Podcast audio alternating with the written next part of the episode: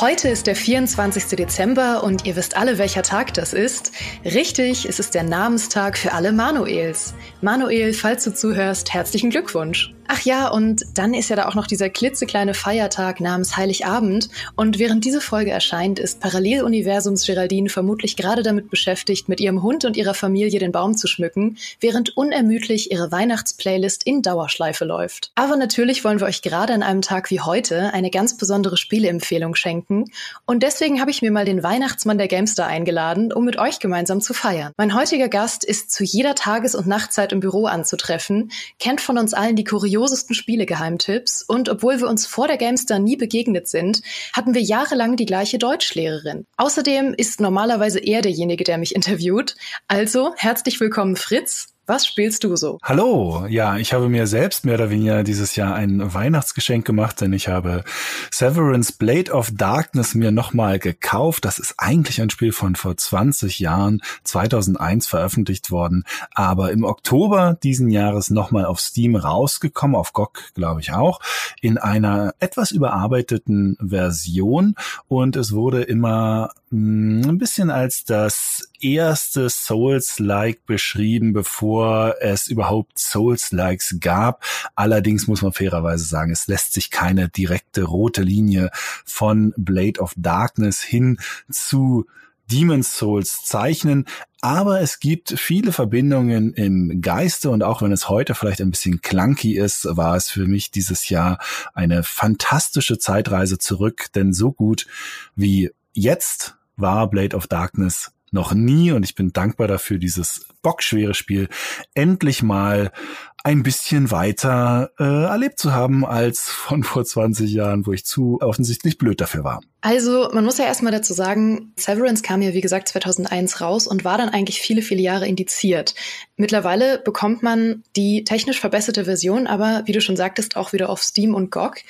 Hast du, wie weit hast du denn das Spiel damals gespielt? Weil du schon sagtest, du hast es nicht durchbekommen, als es rauskam. Ich weiß nicht mehr genau, ob ich es tatsächlich 2001 gespielt habe oder vielleicht auch ein bisschen später, aber so ungefähr in dem Zeitraum. Es war damals auch durchaus technisch fordernd. Also man brauchte da durchaus, durchaus schon einen guten Rechner für und ich bin vielleicht so ein bisschen die dritte, vierte Welt gekommen und danach war es dann zu schwer. Es ist ein, man muss sagen, es ist ein geradliniges Spiel von A nach B. Man kann jetzt auch nicht wie zum Beispiel in viel moderneren Souls-like so ein bisschen schummeln, indem man Erfahrungspunkte runden dreht, also sich einfach ein bisschen hochlevelt, was ja bei einem guten Souls-like durchaus auch dazugehört und auch Spaß machen kann. Das ging da so nicht. Also man musste tatsächlich so durchkommen, wie man aufgestellt war. Und es ist halt auch noch aus einer Zeit, wo das klassische in Third Person mit einem Schwert- und Schildkämpfen-System noch nicht so standardisiert und etabliert war, wie man das heute gewohnt ist. Es ist also recht clunky, auch die Kamera und so. Und dadurch nochmal zusätzlich schwer Hinzu kommt dazu, dass es von, von Hause aus schon recht schwierig ist. Also ich bin nie wirklich weit gekommen und auch jetzt in der Steam-Version bin ich tatsächlich gerade in einem Level deutlich später, aber wo ich auch gerade an einem toten Punkt bin, weil ich einen Bossgegner habe, wo ich nicht so richtig weiß, wie ich den besiegen soll. Also ich sterbe da ständig und ja, das ist halt auch extrem unverzeihend, das Spiel, wenn man sich erstmal in eine Sackgasse manövriert hat. Aber ich hoffe ein bisschen drauf. Es gibt jetzt seit ein paar Tagen eine Gamepad-Steuerung und da sind ein paar Sachen ein bisschen leichter auszuführen, weil es gibt auch Kombos und sowas, aber auch alles noch ein bisschen clunky. Und ich hoffe aber ein bisschen drauf, dass ich vielleicht mit der Gamepad-Steuerung diesen, diesen Boss erledigen kann. Oh ja, ehrlich gesagt, ich könnte mir auch nicht vorstellen, Dark Souls jetzt irgendwie mit Maus und Tastatur zu spielen das, das wäre, glaube ich, eine ganz eigene Herausforderung. Wobei es ja auch Leute mit Tanzmatten durchspielen, also was weiß ich schon. was, was sind denn so die Aspekte, die da schon drinstecken, so aus dem Souls-like-Genre, bevor es ja überhaupt entstanden ist? Also zum Beispiel das Ausdauersystem. Angriffe kosten hier einfach ein bisschen Ausdauer, gerade so Spezialangriffe. Das war was, was jetzt nicht unbedingt Standard in dieser Art von Spiel war. Dann natürlich grundsätzlich der hohe Schwierigkeitsgrad, also dass wenn du einen, einen Fehler im Kampf machst, du ihn teuer bezahlst in der Regel. Und was auch ein bisschen dazu kommt, äh, ist das grundsätzlich düstere Feeling der Welt und auch so ein bisschen dieser mittelalterliche Ansatz mit den Burgen und so. Jetzt hat, haben die Souls-Spiele oder also ob nun Demon Souls oder, oder Dark Souls, sie haben auch andere Settings, aber für mich ist das immer so der Ritter in einem burgähnlichen hm. Setting. Das ist für mich so, was, an was ich denke, wenn ich an Demon's Souls und Dark Souls denke. Und das hatte das auch schon. Und zwar sehr stimmungsvoll, weil es ja ganz, ganz tolle, also für damalige Zeiten, äh, Lichteffekte hatte. Weil wenn man eine Fackel aufgehoben hat zum Beispiel, hat die ja Schatten überall hingecastet, was heute immer noch beeindruckend aussieht und dadurch total stimmungsvolle Umgebungen ähm, hatte. Und das war so, das sind so ein bisschen so die verbindenden Elemente und das reicht auch tatsächlich, dass es sich ähnlich anfühlt, wenn man die, wenn man beide kennt und wenn man die beide dann so ein bisschen parallel spielt. Wie gesagt, man darf nicht, man darf nicht zu viel reinlesen. Es ist nur ein Ansatz von dieser Ähnlichkeit, aber man kann ihn auch nicht abstreiten. So ist es auch nicht. Und was sind dann so Sachen für dich, die da drin stecken, die zum Beispiel in Dark Souls nicht hat? Also, dass du jetzt nach 20 Jahren nochmal Lust hattest, das zu spielen und nicht was Neueres? Ach, ich habe auch Lust, äh, neue Sachen zu spielen. Also auf meiner To-Do-Liste stehen Sachen, die reichen bis zur Rente. das, äh, das ist gar nicht die Sache. Es war nur, ich habe mir nur so gefreut, dass es zurückgekommen ist. Denn es war kurzzeitig auch mal eine Zeit lang auf GOG vor ein paar Jahren schon zum Verkauf angeboten worden. Da hatte ich es mir dann auch sofort geholt. Und dann ist es aber, was man ja manchmal nicht so doll mitbekommt, bei GOG verschwinden ja auch wieder Spiele. Ja. Gerade wenn man sich diese vielleicht dann selber gekauft hat, dann sind sie schwupp weg. Im, Im Verkauf zumindest, aber man kann sie ja, hat sie ja in der Bibliothek, also kein Problem. Also hatte ich diese Version eigentlich schon, hat sie damals auch ein bisschen gespielt. Sie war aber immer ein bisschen, ja, fummelig zum Laufen zu kriegen mit 16 zu 9 Support und in höheren Auflösungen. Da musste man dann einen DirectX Wrapper und sowas alles benutzen, also ein bisschen Zusatzsoftware nutzen, damit das vernünftig läuft. Und jetzt kam halt diese überarbeitete Version, wo das von Hause aus funktionierte und auch ein paar kleine, minimale Verbesserungen drin waren. Sie arbeiten da auch immer noch dran. Aktuell wollen sie die Kamera vielleicht ein bisschen weicher machen, was ich, was ich mir mal persönlich sehr wichtig ist, dass es eine gute Kamera ist. Und das hat keine gute Kamera. Und auch so eine so Neuerung wie das Gamepad. Und von daher war ich einfach so dieses, hey, naja, mein Gott, für 13 Euro, äh, das hole ich mir nochmal und gucke mir einfach das nochmal in HD an. Und es hat einfach an, an seiner Stimmung nichts verloren dadurch, dass es eben so schön mit dem Licht umgeht, dass es auch ein paar sehr coole Wassereffekte hat, so Wasserspiegelungen und so, dass es sehr coole, oh, wir gehen hier durch verlorene Burganlagen, äh, verlorene Tempelanlagen, wo äh, schlimme Dinge scheinbar passiert sind und wo jetzt nur noch Monster übrig sind und ich bin der einsame Krieger oder Kriegerin, je nachdem, welche der vier Klassen ich da spiele. Ich gegen die Welt. Und es ist nicht so, dass nicht aktuelle Spieler das auch anbieten würden, aber da ich gute Erinnerungen daran hatte, wollte ich es halt einfach jetzt nochmal erleben in cool. Und das ist, es macht echt Spaß. Also wenn man erstmal mhm. den Dreh rausmacht, es ist halt auf eine Art und Weise befriedigend, wie es nur wenige Spiele sein können und wie es die Soul-Spiele ja dann auch kultiviert haben, nämlich harte Arbeit für, also sich mit harter Arbeit eine toll, ein tolles Belohnungsgefühl zu erarbeiten. Und das hat das auch. Was ja äh, Souls-Spiele auch enorm haben, ist ja diese sehr kryptische Story, wo dann Kenner immer sagen, ey, die Story in Dark Souls ist das Beste, was ich hier erlebt habe. Und Leute, die sich nicht damit so beschäftigen, weil es halt sehr, sehr kryptisch erzählt wird, sind so, ja, ich hab's 20 Stunden gespielt und ich habe keine Ahnung, worum es geht. Wie wird denn die Story in Severance erzählt? Also die Geschichte wird durch so kleine Voice-Overs auf einer Weltkarte und an, in der Einleitung eines Levels gibt es meistens so eine Kamerafahrt und dann gibt es so ein Voice-Over, wo die Welt ein bisschen beschrieben wird, der Level ein bisschen beschrieben wird, wo auch theoretisch so eine Art roter Faden durch die Schicht Geschichte ja äh, durch erzählt wird, aber das Ganze ist nicht wirklich die Stärke des Spiels. Es, es kann atmosphärische Umgebungen und Level und Settings bauen, aber die, der eigentliche Plot und die eigentliche Erzählung dieses Plots ist relativ oberflächlich, relativ langweilig, auch, auch teilweise ein bisschen schwer zu folgen. Und es löst auf keinen Fall diese Faszination im Sinne von, ich will da jetzt die Hintergründe erforschen aus, die vielleicht ein Souls-Spiel von From Software dann auch ja mehr oder weniger kultiviert hat, auch weil es dir als Spieler nicht die Werkzeuge dafür an die Hand gibt. Also wenn du eine Waffe findest, dann ist da jetzt keine Beschreibung darüber, wie die vor 3000 Jahren von irgendeinem vergessenen Ritter, der verflucht war, geführt wurde oder sowas. Schade ja, was ja so ein bisschen so das, das Herzstück von den von der Art und Weise ist, wie Souls, äh, äh also die Front Software Souls äh, Likes das machen und inzwischen ja auch viele andere Spiele in diese Richtung. Das gab's da so in der Form damals noch nicht. Und du hattest ja vorhin auch schon die die Bosskämpfe erwähnt. Was haben die denn so im Gepäck? Also sind die, was bieten die visuell und was bieten die mechanisch? Aber die Bosskämpfe sind ehrlich gesagt ziemlich furchtbar. Also wie gesagt, das ist halt noch aus einer ziemlich frühen 3D-Zeit. Ich meine 2001, ne? Da waren viele Standards, was so Third-Person-Action-Adventures angeht, noch nicht unbedingt gesetzt. Da war es noch Standard zum Beispiel, dass die Kamera extrem an der Figur klebt und ihr kein Spiel gibt, was heutzutage echt schwierig ist. Es gibt keinen, beim normalen Laufen gibt es kein Straving, das geht dann nur, wenn man den Gegner aufschaltet.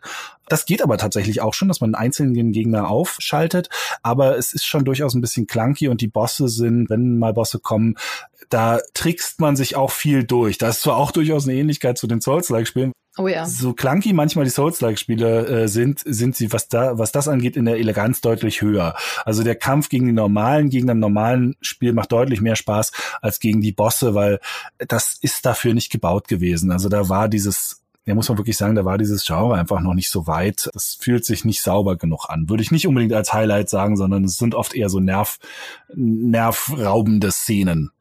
eher. Ja gut, ist dann halt die extra Herausforderung, wenn man sich denkt, Dark Souls kann ich, spiele ich jetzt einfach nochmal mit schlechter Steuerung durch. Es ist wie die Tanzmatte, hm. so als, als extra Herausforderung. Ich finde es auch gut, wie du die ganze Zeit eigentlich erzählst, ja, das ist eigentlich auch nicht so die Stärke des Spiels und das ist auch ganz furchtbar, aber ansonsten ist das Spiel super. Aber ich kann das Gefühl total nachvollziehen, gerade wenn du es damals schon gespielt hast, dass man manchmal so ein so irrsinnig schöne und warme Erinnerungen irgendwie an so ein Spiel hat, gerade was die Atmosphäre angeht. Ich finde auch, dass so alte Fantasy-Rollenspiele oder, oder Action-Rollenspiele teilweise so eine Atmosphäre haben, die es gar nicht mehr gibt heute. Ja, der Vorteil ist halt ein bisschen, was auch dieses Spiel hat, viele von diesen alten Spielen, warum die vielleicht auch den Leuten gut in Erinnerung sind, sie haben die, die Gnade, dass sie oft erste Spiele ihrer Art waren. Ja. Und diesen Arten von Spielen verzeihst du deutlich mehr, weil sie ein frisches Erlebnis bieten konnten, was so vorher noch niemand hatte. Heute sind fast alle Genre durcherzählt, auch was ihre Mechanik angeht. Wenn ein Shooter heute nicht als Shooter schon von Hause aus gut funktioniert, dann muss er schon irgendwas anderes extremst gut machen, dass du ihm verzeihst, dass er kein guter Shooter ist. Ja. Weil, sorry, wir machen das seit irgendwie äh, bald 30 Jahren mit den Shootern. Da kannst du jetzt nicht kommen und nicht das, nicht die, die Grundlagen beherrschen. Und ähm, das ist halt der Vorteil bei den alten Spielen gewesen. Wenn die zum ersten Mal was angeboten haben, dann warst du so begeistert von diesem ersten Mal das Erleben, dass viele Schwächen du davon gar nicht gesehen hast und vor allen Dingen, dass man kannte die Schwächen ja gar nicht. Also früher ist es ja, wenn man sich überlegt, wie die Leute angefangen haben, Quake zu spielen, das allererste Quake, das wurde mit Tastatur gespielt. Da hat keiner eine Maus genommen. Mhm. Das, das, das, äh, es gab zwar einen Mauslook durchaus, aber da musstest du dann noch eine Taste gedrückt halten und so. Das war noch nicht etabliert, das war nicht Standard. Und dadurch war es natürlich auch viel mehr, da hat man das viel mehr verziehen. Heute könntest du so kannst du so nicht mehr kommen. Aber dadurch fühlt sich auch heute vieles so bland an. Also so, ja. äh, das, habe ich doch, das mache ich jetzt schon seit 20 Jahren. Jetzt wird's aber langsam mal irgendwie ein bisschen öde, mach mal irgendwie was Cooles, äh, äh Neues. Andererseits ist es dann manchmal so krampfhaft neu, ist auch schwierig.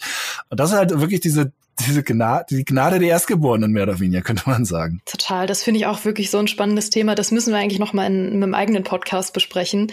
Weil ich komme ja zum Beispiel auch aus einer Generation, wo ich viele, viele von diesen Erstgeborenen einfach nicht mehr erlebt habe und viele dann nachgeholt habe und echt versuchen muss, mich reinzuversetzen in das mhm. Gefühl, wie es war, das erste Mal realistische Physik zu haben oder so in einem Half-Life oder so. Mhm. Aber würdest du denn sagen, wenn man es damals nicht gespielt hat, und man trotzdem Fan von der Atmosphäre ist, dass man dem heute noch was abgewinnen könnte, wenn man es jetzt zum ersten Mal spielt? Ja, durchaus, weil die Atmosphäre über viele Schwächen hinwegtäuschen kann. Gerade wenn man vielleicht auch, sagen wir vielleicht mindestens aus dem Demon's Souls Zeitalter kommt, wo man ja auch bei vielen Elementen ein bisschen die Augen zudrücken müsste. Mhm. Wenn man jetzt vielleicht wirklich erst seit einem, ein, zwei Jahren spielt, dann vielleicht nicht unbedingt, weil man da andere Standards gewohnt ist und weil man wahrscheinlich auch nicht unbedingt gewohnt ist, so schwere Spiele in der Form, also in der, es ist eine andere Art von Schwernis als, wie gesagt, jetzt sowas wie ein Soul-Spiel, weil es wird zwar mal sehr gesagt, so, ah, die Souls-Spiele sind so schwer, tralala. Eigentlich ist das Quatsch. Die Souls-Spiele sind nicht schwer. Es gibt selten Spiele, die so flexibel darin sind, wie du sie spielen willst und so viele Möglichkeiten dir geben, das System auszuhebeln. Ein Souls-Spiel kannst du ohne Probleme einfach dich so hochleveln, bis du fast alles weghaust. Ja, es kostet Zeit, aber viele alte Spiele gerade auch geben dir gar nicht die Möglichkeit dazu du kommst mit 50 Lebenspunkten zu diesem Boss. Da kannst du da vorher tausendmal gestorben sein und tausendmal Runden gedreht haben. Da ändert sich gar nichts an den Voraussetzungen und du musst es dann können. Oder du hast halt Pech. Und das ist ja eigentlich bei den, bei einem guten Soul-Spiel, vielleicht mit Ausnahme von sowas wie einem Sekiro, was ja deutlich, was da deutlich unverzeihender ist, kannst du bei fast allen Souls-Spielen einfach sagen, na gut, dann drehe ich halt noch drei Stunden Erfahrungspunkte-Runde, kein Problem. Äh, oder level meine Waffe hier noch hoch. Also das, dieses Rumgeheule mit dem, die sind so schwer. Eigentlich ist das ein bisschen Quatsch. Äh, man muss sich ein bisschen reinspielen und so, aber hart genommen, in einer harten Analyse müsste man eigentlich sagen, die sind erstaunlich fair, die Spiele, und bieten einem erstaunlich viel Freiraum. Aber das ist eine Geschichte, die man halt nicht so schnell erzählen kann wie, oh, Souls-like heißt, ist automatisch schwer. Das heißt eigentlich nicht. Ja, stimmt. Nee, man kann sich eigentlich auch alles ergrinden tatsächlich. Ja, ja. Ja, ähm, vielleicht noch als Tipp für alle, die Lust bekommen haben, aber sich jetzt nicht ganz sicher sind. Es gibt eine kostenlose Demo auf Steam, wo ihr mal reinschauen mhm. könnt, ähm, falls ihr daran Interesse habt. Und ansonsten, Fritz, vielen herzlichen Dank, dass du heute unser Weihnachtsmann warst und für die wirklich coole Empfehlung. Dann war es das wieder mit unserem 15 Minuten Snack-Podcast. Ich hoffe, ihr hattet wie immer ein famoses Frühstück, einen sicheren Weg zur Arbeit oder natürlich ein fantastisches Weihnachtsfest, bei dem ihr den Podcast entweder heimlich auf dem Klo gehört habt oder in großer Runde mit der ganzen Familie. Und wenn ihr uns eine Weihnachtsfreude machen wollt, könnt ihr Was spielst du so natürlich beim Podcast-Anbieter eures Vertrauens abonnieren. Wir hören uns ansonsten hier nächsten Freitag wieder und bis dahin macht's gut.